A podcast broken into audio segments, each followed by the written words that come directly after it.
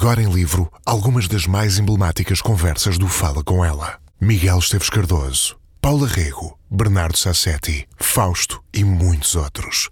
Fala com ela. Já à venda nas livrarias e também online em bertram.pt, wook.pt e fnac.pt. A coisa mais importante da minha vida é as coisas que eu faço. Eu faço o que eu quero porque eu sinto que tem que ser feito. E fazem coisas muito erradas, mas parece que é isso mesmo o amor. Eu acho que deve depender de cada pessoa. Eu lembro-me de usar uma camisola roxa na escola e isso ser um problema. Tento ser o mais invisível possível. Estamos a dizer quem somos. E a primeira frase que ele me disse foi: Fala com ela. Há sempre uma resposta para todas as questões.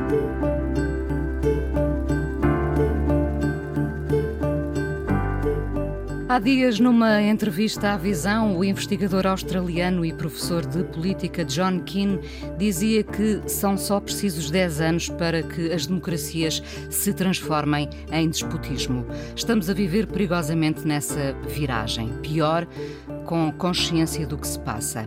Na democracia temos de dizer seja feita à vontade de quem elege. Mas de que forma se elege? Quais são hoje os métodos? A que preço? Com que custos? A democracia é um modelo com prazo de validade? O convidado de hoje foi coordenador do Bloco de Esquerda de 2005 a 2012. Antes já lhe era conhecido um passado político, o PSR que o diga. O avô materno, aliás, poderá ter estado na gênese da sua luta antifascista. Muito ponderado na forma como fala. Um homem a quem não vemos muitos sorrisos. Economista de profissão e professor. Quando a geringonça entrou no nosso vocabulário, já ele estava afastado do Bloco. Há muitas perguntas que ficam no ar. Se não teve pena de não ser Ministro da Economia, se tem saudades da febre da política. A política é febril, não é? Se o comentário político e a análise da atualidade lhe são suficientes para sentir o pulsar do mundo.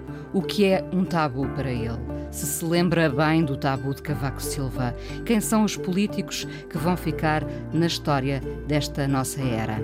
Se aos 66 anos olha para trás com uma sensação de missão cumprida. Se em 1972, quando foi preso, o que sentiu foi medo ou orgulho por lutar pela liberdade.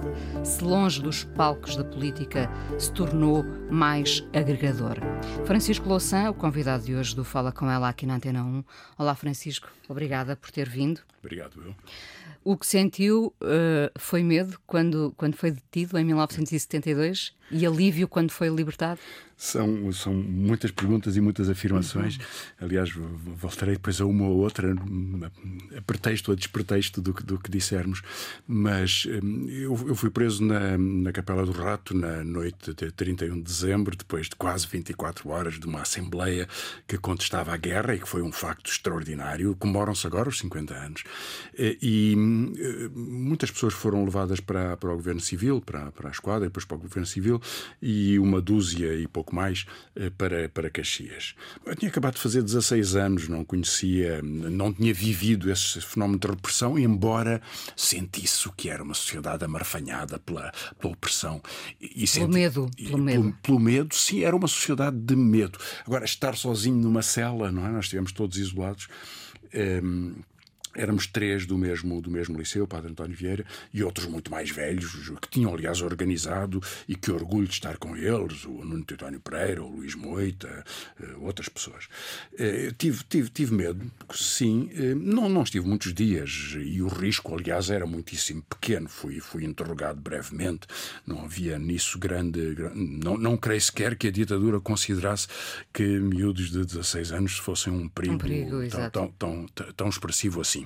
Mas foi também uma satisfação por perceber que o regime era muito frágil, ou já estava muito frágil. Sabe que dias depois discutiu-se na Assembleia Nacional, Miller Guerra faz um discurso contra as prisões, naquela Capela do Rato. A Casal Ribeiro, que era um dos porta-vozes, um dos tenores do, do regime, pergunta-lhe, quase que se pode imaginar aquela, aquela, aquela cena. Então acha, Vossa Excelência, que se pode pôr em causa a presença portuguesa no ultramar? E Miller Guerra, deputado do Partido Único, mas da ala liberal, diz: sim, senhor, deve-se discutir e ainda bem que se discutiu.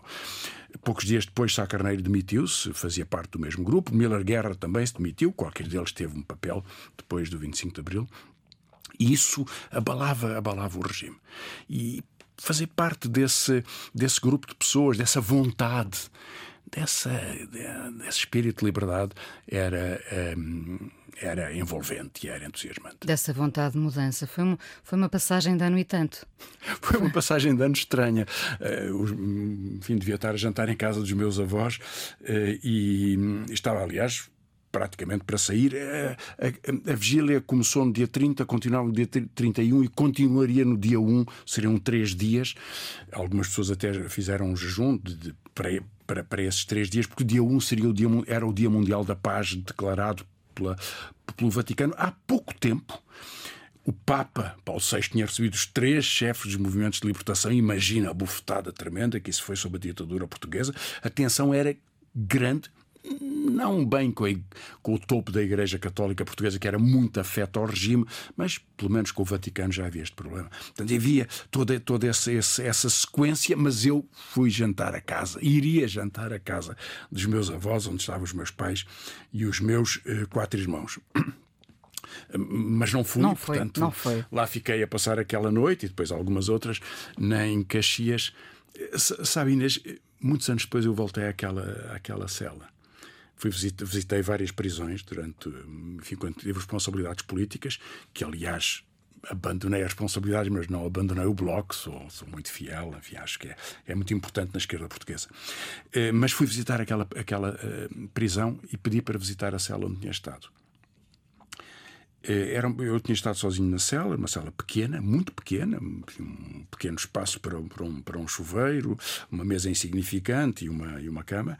Estavam quatro ou seis pessoas naquela cela quando eu fui visitar. Já a cela, naturalmente, de, de, de prisão comum, eh, e fiquei muito impressionado pela pela forma como as pessoas são tratadas nas prisões. Já nada tem que ver com a luta política, nada tem que ver com a luta com a democracia, tem que ver simplesmente com o, a forma como são eh, maltratadas eh, pessoas que foram punidas pelo sistema judicial. E eram meia dúzia naquele espaço onde é tinha estado.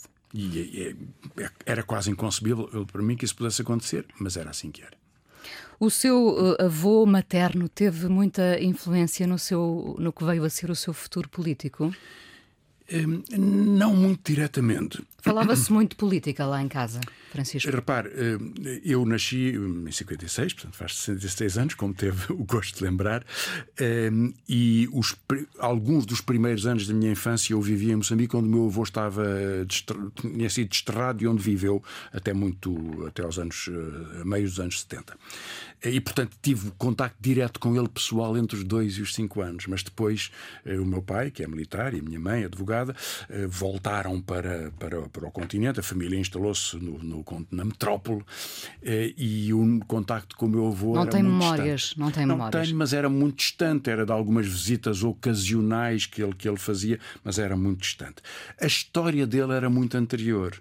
Ele era anarcossindicalista, tinha participado no Congresso de Fundação do Partido Comunista, aqui em Lisboa, em 1921. Depois afastou-se, mas foi sempre um republicano radical, envolvido em muitas conspirações contra a ditadura. Recebeu Humberto Delgado clandestinamente em Moçambique, eh, fez parte, foi preso várias vezes, foi deportado duas vezes, fugiu ehm, quando é de um barco que levava, eh, passou por Luanda, fugiu depois para a África do Sul. É, é eu descobri, a minha mãe me entregou-me uma parte disso, o espólio das cartas eh, para o Afonso Costa, para, enfim, para, para, para as figuras da, da, da, Primeira República e da, do exílio republicano contra a ditadura.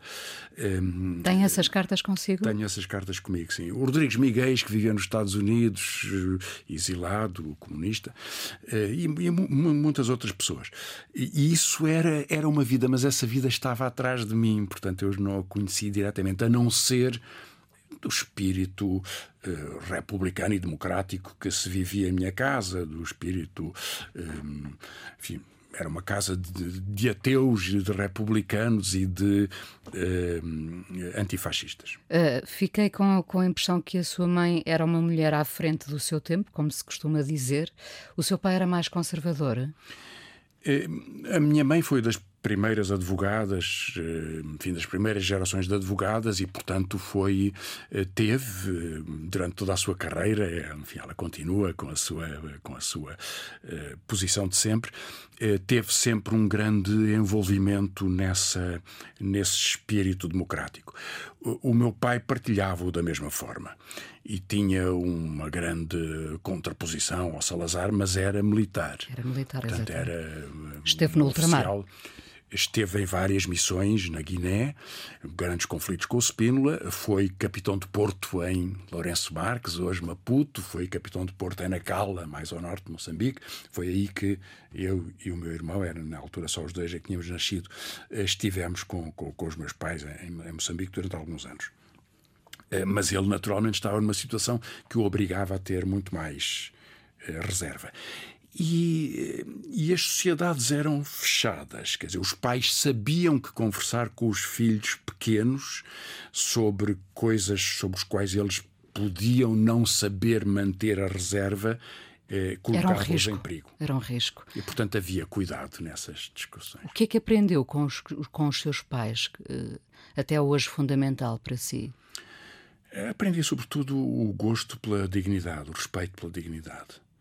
Eh, há valores que são, que são essenciais de, de, de busca de seriedade, de, de, de coerência. Acho que nunca seremos completamente coerentes. Temos a nossa vida e as nossas hesitações, as nossas uh, dúvidas.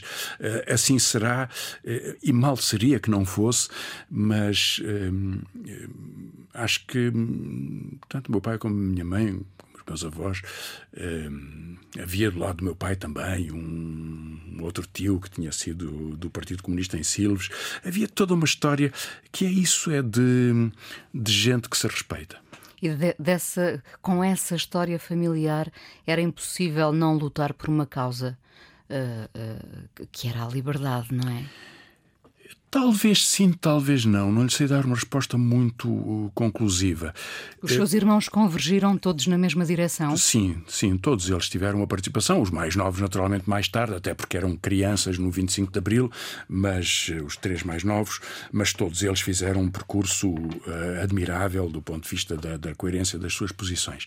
Agora, repare. Um, o contexto familiar pode ser importante, pode abrir portas, certamente que o faz, mas eu conheci muitos jovens que não o tinham, mas sentiam como eu que era absurda uma sociedade onde mais do que duas pessoas na rua eram ajuntamento. E, portanto, era suspeito do ponto de vista policial, em que não se podia ter festas, que não podia, eh, que, o, que os liceus eram de rapazes e havia um outro liceu de raparigas separado, que eh, o sexo era tabu, que, que, eh, que a vida eh, amorosa era suspeita, que a liberdade da criação cultural era sempre uma coisa assustadora, que se vendiam livros por baixo do balcão. Enfim, perceber tudo isso eh, levou muitas pessoas a posições eh, de, grande, eh, de, grande, de grande coragem e eu aprendi imenso com algumas delas. Veja, o Francisco Pereira de Moura, por exemplo, com quem eu fui preso em Caxias, ele era, foi sem dúvida o, o fundador da economia moderna uma das razões para eu, para eu, para eu estudar economia. E tinha sido procurador da Câmara Corporativa. Portanto, o princípio da vida dele, como no Nuno António Pereira, aliás, foi em famílias conservadoras, católicas conservadoras, e qualquer deles se tornou um farol da liberdade, um, uma, eh, trouxeram uma vontade de, de, de, de cooperação e de, de, solidariedade que eram encantadores no caso do Nuno António Pereira. Eu, enfim, passei tanto tempo da, da, da minha adolescência na casa dele, mais frio, no Francisco Pereira de Moura, que era um professor universitário, enfim, vivia, vivia num, num, outro mundo, mas que eu depois aprendi também a conhecer como uma pessoa encantadora, e era isso que eles eram. Não suportaram que continuasse uma ditadura tão antiga numa Europa democratizada, pós-nazismo e pós-fascismo, pós-Segunda Guerra Mundial. Quebrando ainda... com uma tradição que era muito mais do que uma tradição. Claro, claro. E depois tínhamos a guerra Quer dizer, como é que um jovem podia pensar que aos 18 anos iria para a guerra, ou quando acabasse a universidade, um jovem. Eh, Porque esse um era rapaz. o horizonte, nunca nos podemos esquecer, era esse o horizonte. Essa era a obrigação. Era isso, a vida era a guerra. Era viver na guerra. E repara, a guerra colonial português, portuguesa, na proporção da população, tem mais vítimas do que a guerra do Vietnã. É uma enorme tragédia. Nos mortos, nas famílias, nas suas famílias, naturalmente, nos feridos, nas vítimas da guerra, eh, pessoas traumatizadas. São gerações, são centenas de milhares de pessoas que foram passando naqueles 13 anos de guerra Ainda por aquele é um, tormento. É, é um, um tema tabu? Não creio que seja. Não, não sendo tabu, não sendo tabu, uh, sinto muitas vezes que não foi suficientemente falada, até porque estas gerações mais novas não têm consciência do que foi essa guerra. Bem, repara, Nem eu tenho. O, o, tempo, o tempo passou, não é? Passaram 50 anos. É mais ou menos tanto tempo como vai da Revolução Russa de 1917 até à nossa. É quase até à nossa liberdade do 25 de Abril. Portanto, é, é um tempo histórico longuíssimo. E, portanto, são gerações que se sucedem. Os pais dos miúdos de hoje não viveram a guerra, os seus avós viveram. Portanto, eu acho que devemos olhar com algum. Hum, com alguma com algum respeito para o facto do tempo criar uma memória, mas essa memória tem também o seu tem a sua história. Eh, e, portanto, não podemos pedir a um jovem de hoje que sinta o drama da guerra como aqueles que eram obrigados a fazê-la. Não, não, não é temo que coisa. o tempo apague memórias. Vivemos hoje em dia nessa vertigem. O tempo muda as memórias, mas não há humanidade sem memória. Aliás, não há democracia sem memória. É verdade que os modos de comunicação que vão sendo gerados no século XXI são dissipadores das memórias. Promovem o efêmero como uma espécie de liturgia da, da precipitação. E isso é perigoso. Perigoso não só pelo respeito para com o passado, pelo respeito para com uh, os pilares da nossa vida, mas porque retira o tempo da racionalidade, ou o tempo da reflexão, ou o tempo da comunicação. E, portanto, também da, da lucidez. Absolutamente. Já lhe vou pedir para falarmos um bocadinho da, da, democracia, até a propósito desta entrevista deste investigador australiano, John Keane. Uh, para já, peço-lhe uma primeira canção. O que é que vamos ouvir, Francisco? Eu fui um bocadinho apanhado de surpresa, mas há uma canção lindíssima de um, de um grande cantor e grande amigo meu, o Chico Buarque, que ele cantou recentemente e que promete vir cantar a Lisboa e ao Porto daqui a uns meses.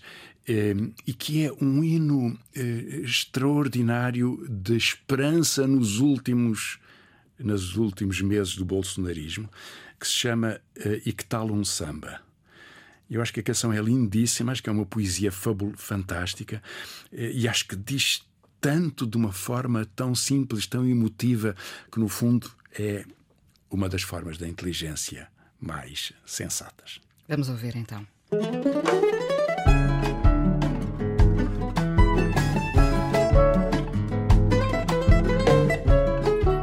O economista, comentador, professor Francisco Louçã, hoje no Fala Com Ela, foi o primeiro líder do Bloco de Esquerda.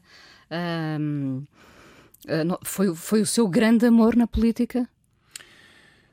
Foi um grande amor e é um grande amor. Eu sinto que é preciso em Portugal que haja uma uma vibração democrática, uma liberdade que está a passar por aqui, uma vontade de enfrentar eh, contradições e, e prisões na, na, na, sociedade, uma luta pela justiça e pela igualdade, e acho que isso o Bloco de Esquerda representou, sobretudo por ser uma convergência unitária de pessoas diferentes eh, que estivessem numa tribuna eh, Maria de Lourdes Pintacilgo, ou Nuno Titónio Pereira, ou Fernando Rosas, ou Luís Fazenda, enfim, tantas pessoas, Miguel Portas, tantas pessoas extraordinárias, acho que foi o princípio de um processo que mudou uh, o país.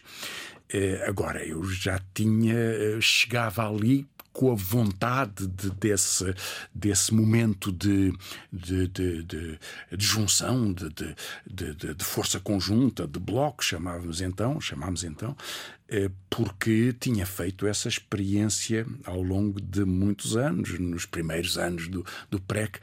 O José Afonso dizia: o PREC foi o tempo mais bonito da minha vida.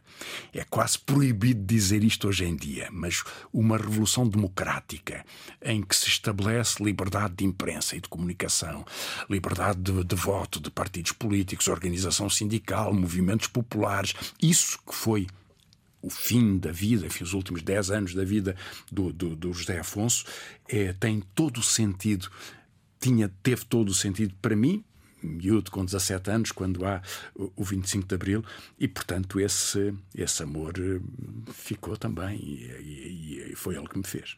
Temos também de saber sair de cena. Temos que saber o nosso momento. Repare, eh, o, o, sair de cena, eu gosto muito de teatro, mas um, um, a, a, metáfora teatral é um pouco aprisionante, porque na verdade nós estamos sempre na cena porque é a vida. Nós temos sempre posição, ninguém se cala. E eu gostava. Eh, Continua de... em palco, então, usando a metáfora? Não, não, não tem, tem palco, mas repare, eu, eu quero ser incansável naquilo que é que é representativo para mim.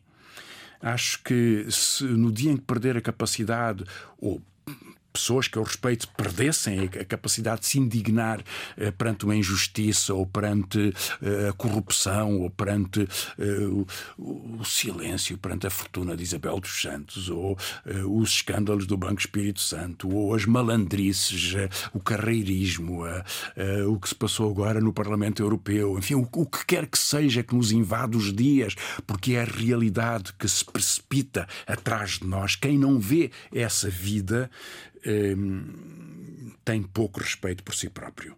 E isso eu continuarei a fazer sempre. O que achei foi que eh, o tempo de uma responsabilidade política eh, é marcado e não é eterno. Tenho pena de quem se considera eterno, porque não, não somos eternos. Eh, e não é só pelo aquele princípio republicano da rotação do poder ou de dar a possibilidade de outras pessoas ganharem a experiência, porque só assim é que falam com a sua voz. É mesmo por alguma coisa mais do que isso. É que é preciso encher a democracia de, eh, de vozes múltiplas que vão exprimindo as descobertas da, da, da vida. E isso fazemos-lo todos. Fará alguém que tem 90 anos, como fará alguém que tem 16 ou 15, ou menos até, eh, como fazem as minhas netas, que não têm 10 anos.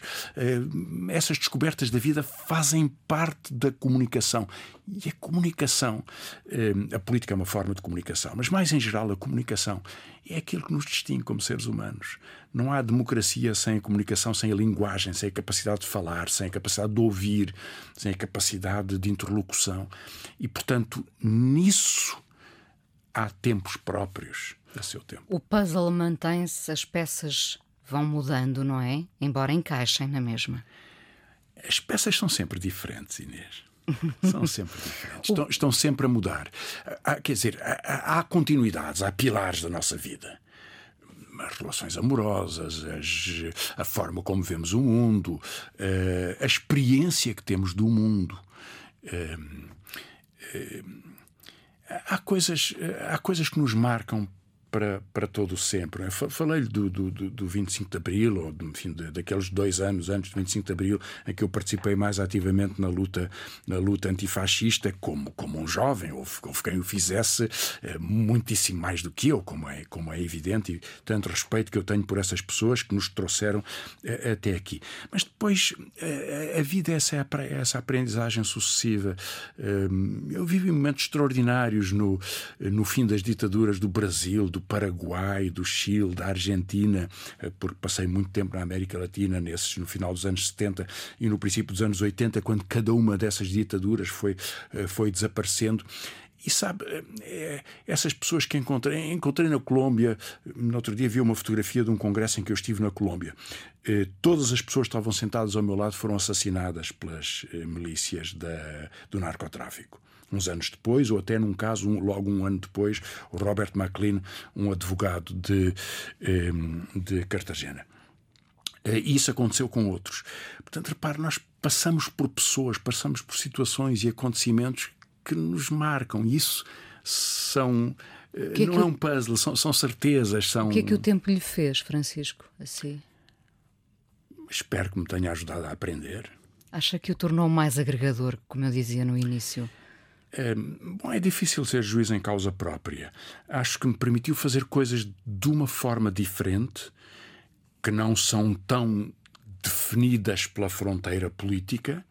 Não tenho nenhum arrependimento em relação a esse debate e mesmo erros que cometi ou frases que disse que diria hoje de uma forma muito diferente faz parte da vida e faz parte da aprendizagem. Eh, no dia em que eu saí do Parlamento, disse e pens pensava-o como penso hoje, que encontrei pessoas em muitas bancadas, em quase todas, na altura até em todas, hoje já não diria isso, mas na altura em todas, que eu aprendi a respeitar, porque defendiam a coerência da sua posição. E em alguns outros fomos, fomos amigos. Eu ia lhe perguntar justamente se fez amigos nessas bancadas. Fiz em muitas. Fiz em muitas. Eh, tive sempre muitas reservas. Eh, não gosto muito da ideia de que eh, no Parlamento é uma espécie de. digamos, de, de, de clube. Não é raras pessoas que tratava por tu, a não ser aquelas com quem vivi eh, na luta eh, ou no liceu. Pedro Santana- Lopes foi meu colega de turma, portanto tratava-o por tu, tratava por tu o Ferro Rodrigues, porque foi, foi, enfim, foi colega dele na, na faculdade e muitos outros, muitos outros também. A única pessoa de direita que eu tratava por tu, e no fim, foi o eh, Paulo Portas eh, do qual tive gigantescas divergências, e que aliás ho- hoje, hoje se manteriam, mas porque eh, havia entre nós eh, o, irmão dele, de quem ele gos- gostava muito, eles gostavam muito um, do, outro, o Miguel, e que era muito meu amigo, e o Paulo e a mãe e o pai tiveram eh, um, um acompanhamento da doença do Miguel que foi comovente. E isso aproximou-nos nessa, nessa, nessa, enfim, nessa família alargada, nessa, nessas relações de proximidade que são muito mais do que, do que as relações de sangue. Nessa altura era mais, mais fácil ah, estender o braço para cumprimentar ah, quase toda a gente de todas as bancadas. Hoje seria mais complicado. Ah, Bem, eu Pode se- não cumprimentar. Não, eu, eu, não, não, não sou muito de, de- desse tipo de birras, hostilizar, dessas sim. coisas de hos- hostilidade. Acho que há uma, há uma, acho que há uma civilidade que se mantém se uma pessoa. eh, No outro dia tive um julgamento com um eh, dirigente do Chega que eh, inventou que eu tinha recebido uma, uma avença do Banco Espírito Santo. Não quis retratar-se e foi condenado em todos os tribunais portugueses a ter que declarar, o que é inteiramente verdade, que escreveu uma mentira. Eh, Ele veio-me cumprimentar no, no- julgamento, eu apertei-lhe a mão, não, não o recuso fazer, era um, era um mentiroso que veio a ser condenado pelos tribunais eh, e o facto de haver uma relação civil não, eh, não muda o, o, o- o pouco respeito que eu tenho por essas formas de fazer política até de viver na sociedade, que é de viver a partir da mentira ou de criar uma forma de de, eh, de, de ansiedade de, eh, de- do discurso do ódio. E isso é muito marcante, muda muito. vive, com sociedade. esse, vive com esse receio ah, do crescimento de determinados partidos em Portugal. Eu não, não tenho receio, tenho a certeza. Bom, a realidade já o provam que é numa escala média eh, essas as duas principais formações de extrema-direita e sobretudo a mais, a mais agressiva de todas, a que mais baseada no ódio, no ódio racista, eh, tem um significado. Mas Inês, em 2016 Donald Trump foi eleito presidente dos Estados Unidos. Em 2014 Modi foi eleito presidente da Índia. Bolsonaro foi eleito em 2018. Somando esses três países, nós temos quase 2 mil milhões de pessoas. Portanto, um, um quarto da humanidade esteve governado, ou ainda está num dos casos, e até poderia vir a estar num, num futuro próximo de novo, porque não se sabe o que pode acontecer nas eleições norte-americanas, por pessoas cuja única lógica é o discurso do ódio.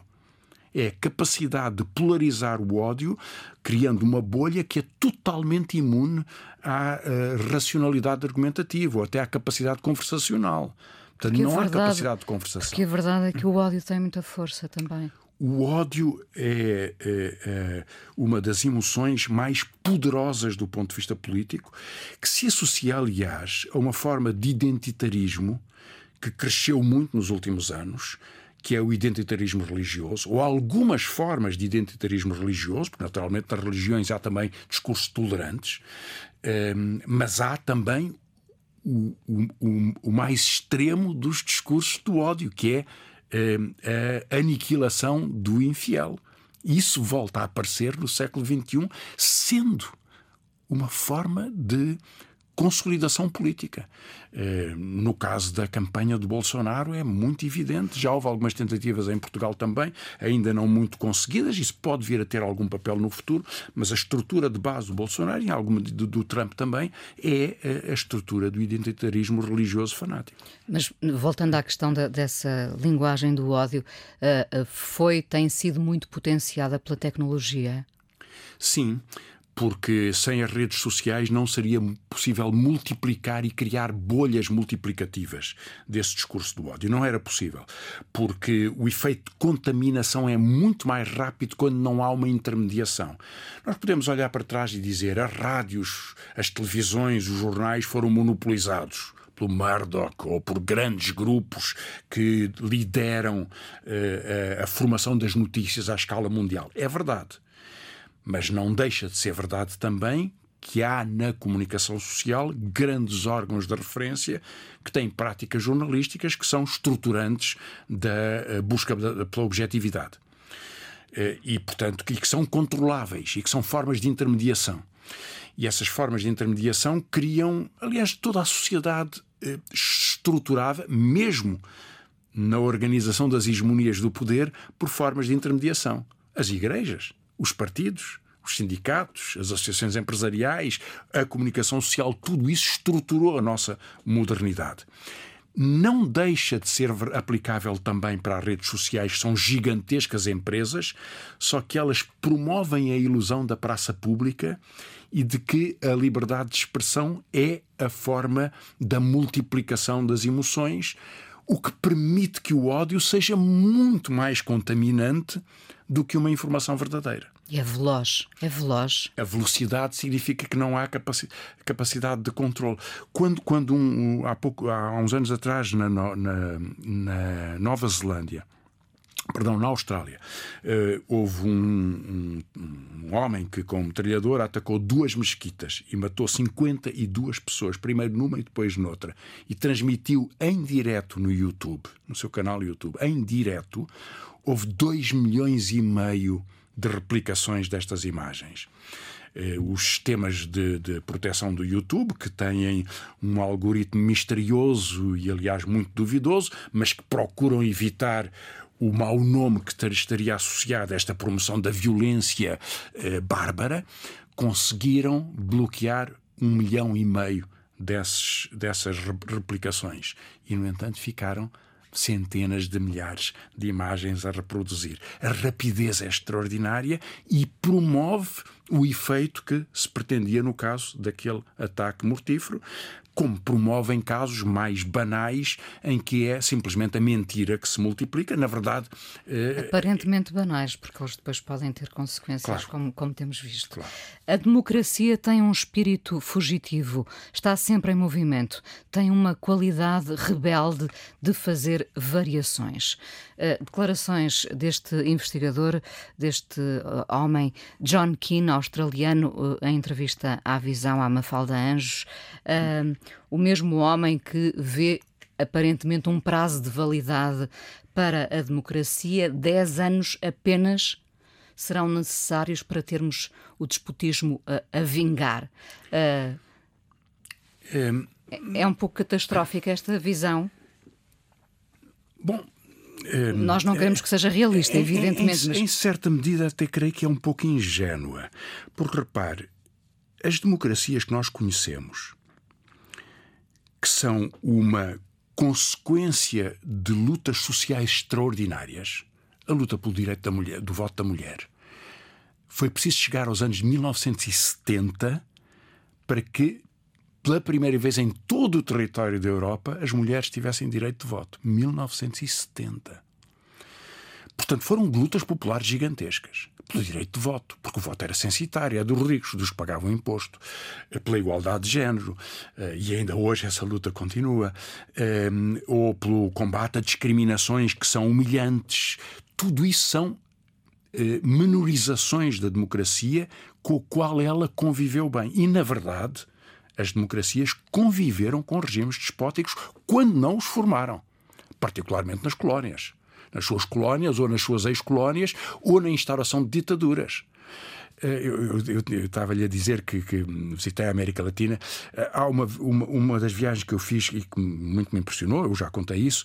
Eu estive no Chile no princípio dos anos 80. Só em muitos anos mais tarde é que o Pinochet seria afastado. Portanto, estive poucos anos depois da instauração da ditadura eh, pelo, pelo, pelo Pinochet.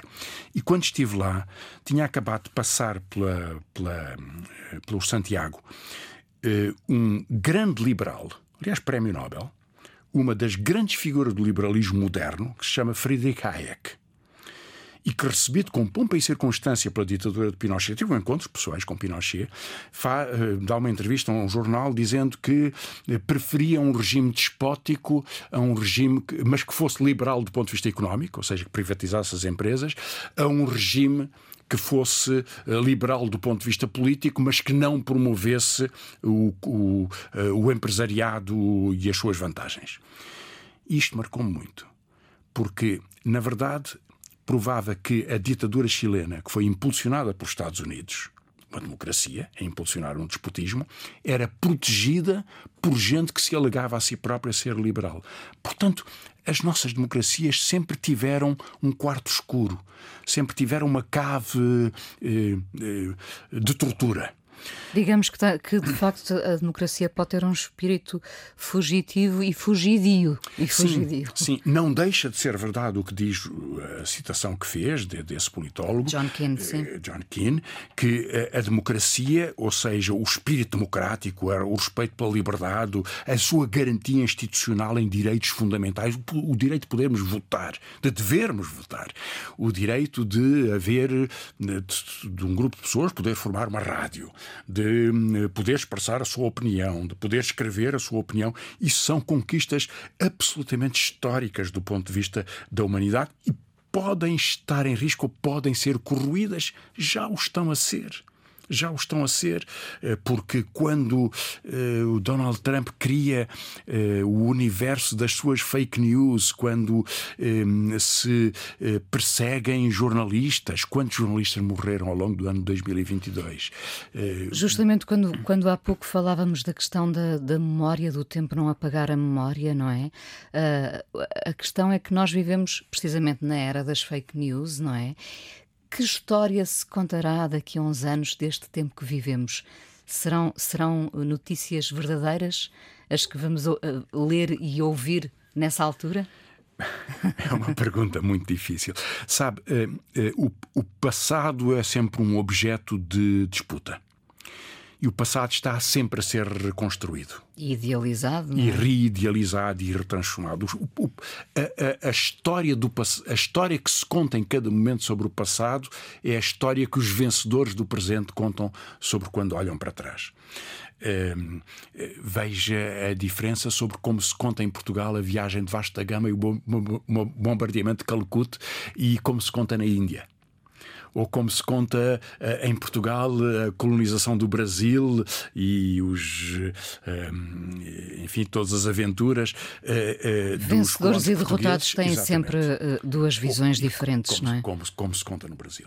São sempre, são sempre, ou como se contam as cruzadas como se contam as cruzadas, que foram um ato de, um barbarismo sem precedente, mesmo para a época medieval, eh, a destruição de Constantinopla, o saque de Constantinopla. Enfim, há, há, tragédias imensas ao longo deste. Bom, e é um milénio atrás, como há na Segunda Guerra Mundial, como há eh, Hiroshima e Nagasaki, duas experiências eh, de, de tecnologia de destruição pela necessidade de da indústria militar, de, de, realizar essas experiências e de as fazer no, no, no terreno vivo.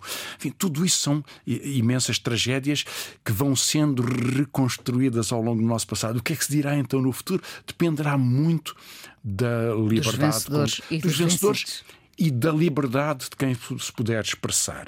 Agora, é evidente que há grandes obras que ficam e que nos contam a história.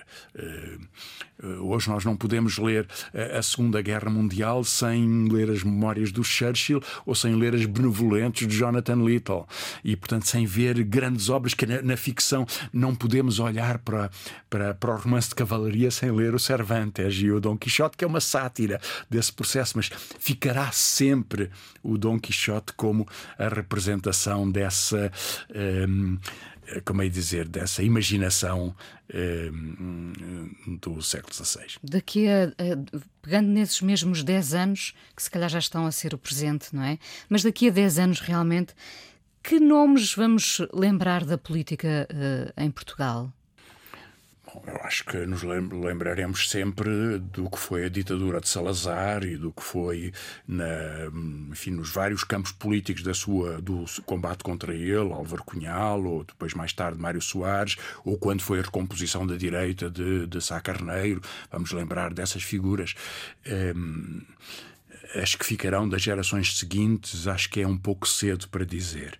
Conhece, conhece aquela, aquela história do Deng Xiaoping quando recebeu o Nixon e o Nixon lhe pergunta o que é que ele, o que é que ele achava sobre a Revolução Francesa e ele lhe responde com uma matreirice muito característica que ainda era muito cedo para se pronunciar sobre o assunto. Ainda é muito cedo para sabermos o que ficará destas gerações e desta mudança. O Francisco sente que fez parte da história política de Portugal? Eu faço parte, como fizeram milhões de pessoas, como fizeram muitas outras. Tive, enfim, fui, fui, deputado e tive responsabilidade. Muitas outras pessoas o fizeram também. E devo dizer-lhe, conheci pessoas brilhantes nisso. Conheci pessoas, conheci primeiros ministros muito preparados e pessoas muito impreparadas.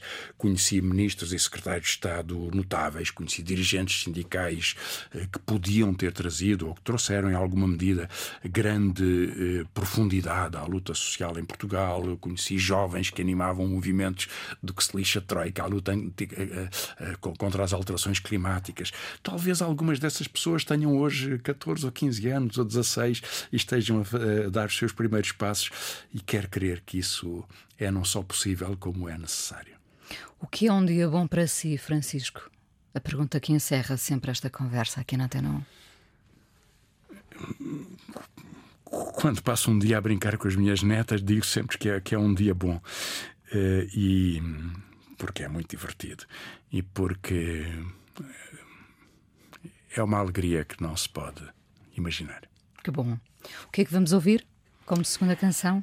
Um, ehm, eu gostava que ouvíssemos um dos maiores músicos portugueses e numa das canções que eu acho que é das mais uh, das mais expressivas sobre de onde ele vem, por onde ele passou e o que ele queria dizer que é o menino do bairro negro. Zeca Afonso. Zeca Afonso. Obrigada por ter vindo ao Fala com ela. Ainda conversamos mais um bocadinho no podcast.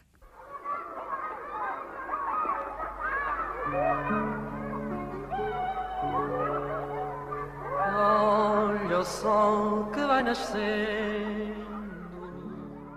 Francisco Louçã, hoje no Fala com ela, véspera de Natal. Uh, há pouco falava-me uh, aí sim vi o seu sorriso muito rasgado a falar das, das suas netas. Uh, há tradição de Natal lá em casa? Sempre houve. Sempre houve. Já vem Sempre do tempo houve. dos seus pais? Uh, sim, dos meus avós. A minha avó era muito católica, a mãe do meu pai. E, portanto, fazia sempre um lindíssimo presépio. Nós não mantivemos a tradição de fazer o presépio, mas a árvore de Natal, com tudo aquilo a que ela tem direito, lá estará em casa. Ainda no outro dia eh, tive, tive, tive a montá-la, a pôr as bolas e tal, com, com, com, com as crianças. Eh, e isso mantemos sempre, jantamos juntos e depois outra parte da família no domingo, eh, enfim, como, como, como, como no domingo, no, no, no, no dia 25. E portanto, isso mantemos sempre. Portanto, uh, haverá Natal, evidentemente. É sempre tentador perguntar a um homem uh, que foi pai se uh, é melhor avô ou se foi melhor pai. São, são papéis muito distintos. É muito mais fácil ser avô. É do mais que ser fácil. pai. Essa é, é, é a resposta que eu normalmente eu olho, ouço. Eu olho, eu olho para a minha, e é verdade. Eu olho para a minha filha e penso é, que energia que é necessário para ser, para ser pai ou para ser mãe. É, porque, e eu já a tive, como a Ana o, o teve, é, não que tenha sido difícil, e porque foi sempre, porque foi sempre encantador, nós só tivemos uma filha. É, é, Joana. A Joana, ela tem duas, é, é um trabalho, é, é, um, é um bocadinho diferente, é, mas um avô tem uma responsabilidade diferente, tem todos os momentos bons boa. e tem menos os, os, momentos mais complicados. Não precisa tratar das vacinas, não precisa tratar de, da ida ao médico, não precisa fazer o acompanhamento da escola da mesma forma, se bem que façamos muitas brincadeiras com contas e com letras, mas, mas, é, mas é muito diferente. A sua filha Joana uh, seguiu as suas uh, pisadas na política, uh, tinha liberdade. Imagino que, tendo uma filha única, ela era de direita. Havia liberdade para isso? Há muitos casos em que assim acontece. Pois não há, não há aliás, nenhuma história escrita de que. Às vezes até é um comportamento reativo, como, não é? Como, como se compreende inteiramente como se compreende inteiramente, também aconteceu ao contrário. A Joana enfim, estudou, ela fez um doutoramento em educação, estudou por caminhos muito diferentes da mãe, que é médica, e dos meus, que sou economista, portanto, sempre fez as suas escolhas próprias, tem uma atividade política em movimentos sociais muito independente dos seus pais e faz, faz, faz a sua vida. Estou certo que fez sempre aquilo que quis fazer. Uh, uh, há pouco falava do teatro, de como gosta do teatro, e o Francisco tem uma excelente dicção, uh, é, é, é, bom ouvi-lo.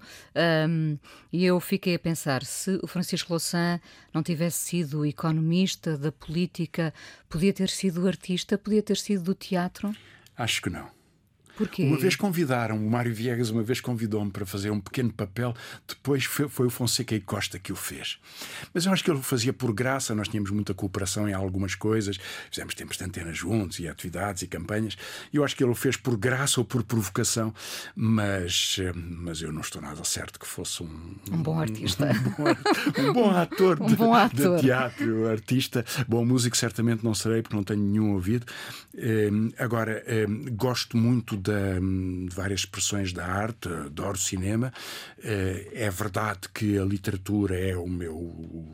Enfim, é aquilo em que, em que levo mais tempo. Procuro acompanhar muito o, o, o cinema, aliás, no Tabu, na SIC Notícias, tenho, esforço muito por dar relevo ao que se passa no teatro e mais ainda no cinema português ou em língua portuguesa, porque acho que às vezes passam filmes absolutamente extraordinários um, e, e, e, não, não, não os vemos da mesma forma, porque não são Hollywood, não os sentimos da mesma forma uh, e, e acho que vale a pena fazer isso. Agora, sou mais espectador, acompanho, do que. Uh, enfim, nunca, nunca tive nenhuma outra participação que não fosse uh, ler e ouvir e ver. Que bom. Uh, de onde veio esse tabu? Por que é que decidiu dar o nome tabu ao seu espaço de, de, comentário? Olha, já dura alguns anos. Não foi... não foi o tabu de Cavaco Silva? Não. Não, mas podia ter sido.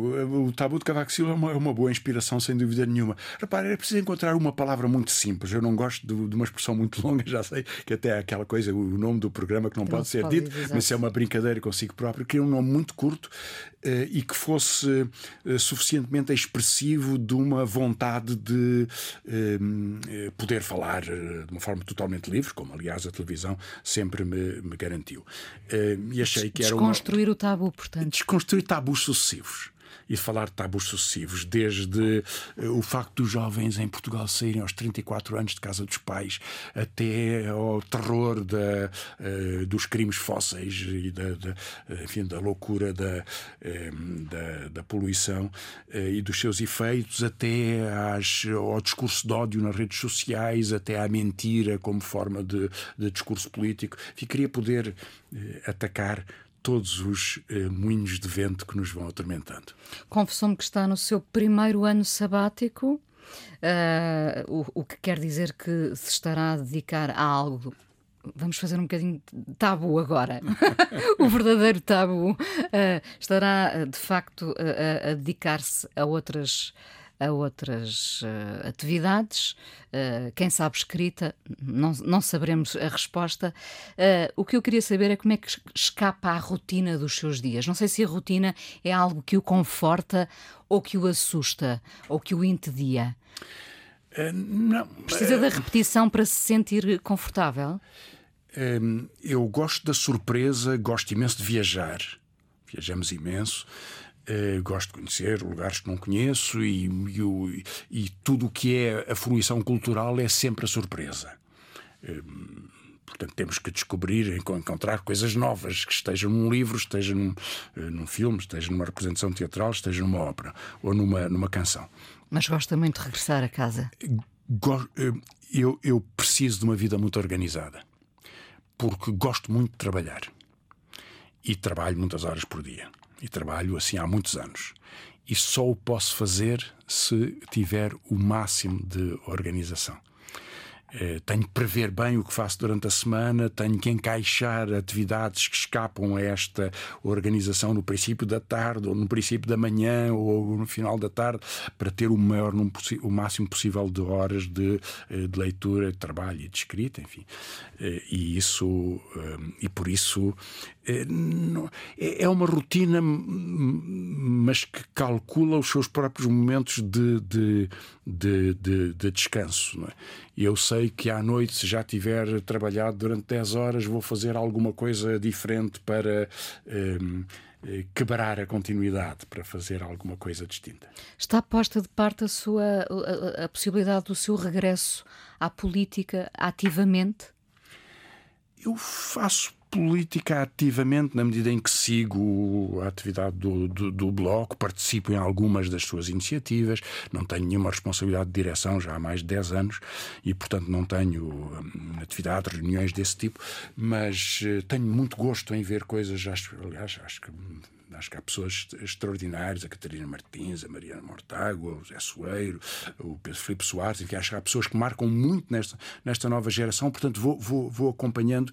Eh, e sinto que eh, eh, em grande medida a Catarina, o filho João Semedo logo a seguir, mas João Semedo morreu, como se sabe, e que pena e que, que, que, falta que nos faz, mas sinto que a Catarina faz muitas coisas melhor do que eu e, portanto, não teria nenhum sentido procurar ter algum papel do tipo do que tive no, no passado. Agora, o, o, que farei? Eu darei a minha opinião, lutarei pelas minhas causas, juntar-me com a minha gente. Pedem-lhe uh, conselhos? Uh, felizmente, muito raramente conversamos muito raramente, porque, sabe, eh, o papel de uma direção política ou de uma direção parlamentar ou de uma direção de movimentos sociais eh, exige tanto das pessoas, mais ainda de uma mulher, que tem que vencer barreiras diferentes das que eu tinha que vencer. E a Catarina fez-lo brilhantemente. Mas existe tanto das pessoas que elas têm que estar. Eh, têm que saber ouvir, mas têm que estar muito capazes de se poder, de poder dar passos, de, de poder tomar decisões e, e, ter confiança nas suas decisões e até na capacidade de as corrigir, eh, se assim for. E isso não depende muito de, eh, de colóquios. Depende muito de, de uma aprendizagem de qualquer coisa que fica cá dentro, que se vai ganhando, que é intuição, que é. Eh, experiência comum, que é alguma conversa coletiva das pessoas que estão a, a tomar decisões e que tomam a responsabilidade delas e eu uh, não estou nesse, nesse, nesse âmbito, portanto a minha função é diferente nesta vida. Deixe-me voltar ao teatro, falámos na saída de cena, falámos no palco. Eu diria que agora está na plateia, mas uh, vai aplaudindo ou, ou, vai aplaudindo com entusiasmo, ou às vezes, se calhar também, põe o polegar para baixo, mas é, está, estará mais agora na plateia. Sabe, eu continuo a ter muito medo da sua, da sua metáfora teatral, porque na verdade nós estamos todos na plateia, estamos todas as pessoas em cena ao mesmo tempo. Na plateia em certa medida, porque há uma política que nos uma, uma política mundial que parece que nos atropela a todo momento, que podemos fazer nós sobre a guerra da Ucrânia, sobre a invasão que, que a Rússia desencadeou, que podemos fazer nós a propósito de, destas do Irão, vagas do Irão. de- de- da luta das mulheres no Irão, quer dizer, sentimos-las como, fosse, como se fosse a nossa família, mas que, que, que intervenção direta temos e, portanto, aí somos plateia em alguma medida. As declarações, a vontade, hum, a, a solidariedade com os uigu- uigures na China ou a defesa das pessoas que, se- que, que, que não se podem exprimir em países de, de regimes totalitários ou perseguição racista, ou que são vítimas de perseguição racista, em tudo isso somos muitas vezes plateia e ao mesmo tempo somos cena, porque marcou diferenças. Eu lembro-me do que foi o movimento em Portugal para a independência de Timor-Leste. Estávamos a tantos milhares de quilómetros e se eles foram decisivos na resistência, na teimosia, na capacidade de comunidade, que é o que determina tudo, o facto de ter havido em Portugal uma conjugação entre instituições e alguns movimentos sociais, ter havido ruas inundadas por pessoas, obrigou uma, um, consenso mundial. Porque lembre-se bem, Inês, a China, a Rússia, os Estados Unidos, todos defendiam a ocupação de Timor. Todos. Não havia uma voz poderosa que fosse contra. E houve aqui um país que se defendeu, gente que pensámos que era como nós. E isso ajudou a desequilibrar. E depois alguns destes países tiveram que mudar. A Indonésia sofria também convulsões internas e teve que mudar. Portanto, há, por vezes a plateia revolta-se. E por vezes nós marcamos alguma diferença. Foi um por momento vezes fazemos em diferenças. Portugal esse. Foi um momento Dá extraordinário. vontade de perguntar que força foi aquela. Sim, como noutros momentos, como em 74 e 75, como, como no, no que se lixa a Troika. Dizer, como é que poderia haver um. Nós somos 10 milhões. Como é que pode haver um milhão de pessoas que de repente não suportavam mais a ideia do que a Troika estava a fazer, das manigâncias do governo de Passos Coelho sobre a TSU e que queriam, queriam que o país respirasse, quer dizer, jovens que não aceitavam mais. Lembra-se dos de Olinda, que parva, que parva que soa, que, o papel que uma canção pode ter tido para representar a, a- a esperança e a zanga de jovens, homens e mulheres de 30 anos ou de 25 anos que de repente percebiam que só lhes ofereciam 500 euros ou 600 ou 700 para uma vida de precariedade depois de, de- depois de de tanto estudo e de tanto esforço para que ficassem pior do que os seus pais e que a desilusão fosse a marca da sua vida, isso é extraordinário. É extraordinário. Há, há momentos mágicos em que nos reconhecemos como comunidade. Não é sempre. Às vezes olhamos para o palco, mas às vezes ocupamos a, a vida. E esses momentos não, não são poucos. Às vezes, enquanto plateia, invadimos o palco. Essa Assim é uma boa sensação. Assim tem que ser. Muito obrigada por ter vindo ao Fala com ela. Foi um prazer para mim recebê-la aqui. A coisa mais importante da minha vida é as coisas que eu faço. Eu faço o que eu quero porque eu sinto que tem que ser feito. E fazem coisas muito erradas, mas parece que é isso mesmo o amor. Eu acho que deve depender de cada pessoa. Eu lembro-me de usar uma camisola roxa na escola e isso ser um problema. Tento ser o mais invisível possível. Estamos a dizer quem somos E a primeira frase que ele me disse foi: Fala com ela. Há sempre uma resposta para todas as questões. Agora em livro, algumas das mais emblemáticas conversas do Fala com ela. Miguel Esteves Cardoso, Paula Rego, Bernardo Sassetti, Fausto e muitos outros. Fala com ela. Já à venda nas livrarias e também online em bertram.pt, wook.pt e fnac.pt.